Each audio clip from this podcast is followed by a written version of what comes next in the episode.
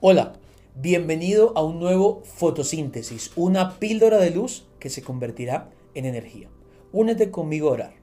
Bendito Dios, gracias. Te honramos y glorificamos tu nombre porque creemos que eres tú el dador de la vida y damos gracias porque nos das un nuevo día para caminar de tu mano, para ver tu gloria, tu gracia, tu misericordia, pero sobre todo tu amor hoy.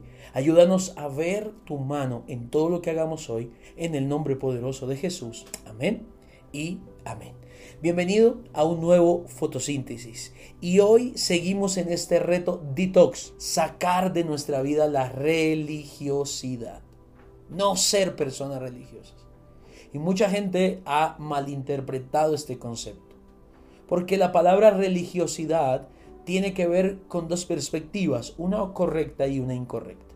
La perspectiva correcta es que una persona religiosa es una persona que tiene una tendencia hacia los asuntos relacionados con la religión.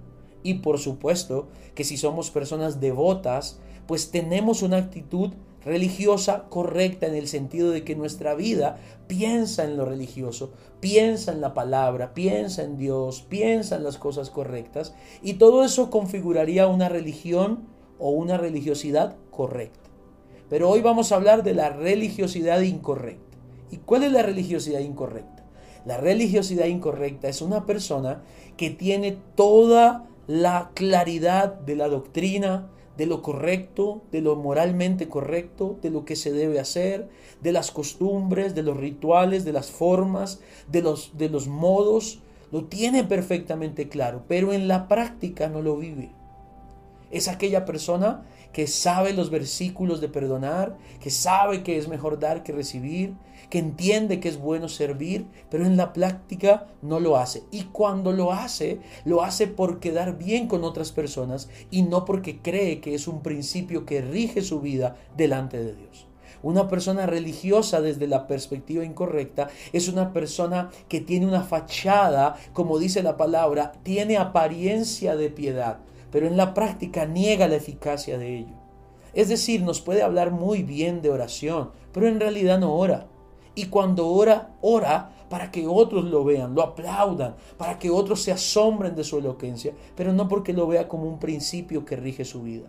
Por eso la palabra nos alerta. Jesús en Mateo 6.1 nos dijo, guárdense de hacer vuestra justicia delante de los hombres, para ser vistos de ellos. De otra manera no tendréis recompensa de vuestro Padre que está en los cielos. ¿Sabes qué está diciendo Jesús? No hagas las cosas por compromiso con la gente. Haz las cosas por pasión y amor a Dios. Cada vez que tú y yo ponemos nuestras acciones para descrestar a las personas, para aparentar que amamos a Dios, para aparentar que somos espirituales, que leemos la Biblia, que vamos a una iglesia, pero en la vida diaria no manifestamos eso, aparece aquel famoso dicho de predicar y no aplicar, de que sabemos muy bien la teoría, pero en la práctica no lo vemos, no se manifiesta.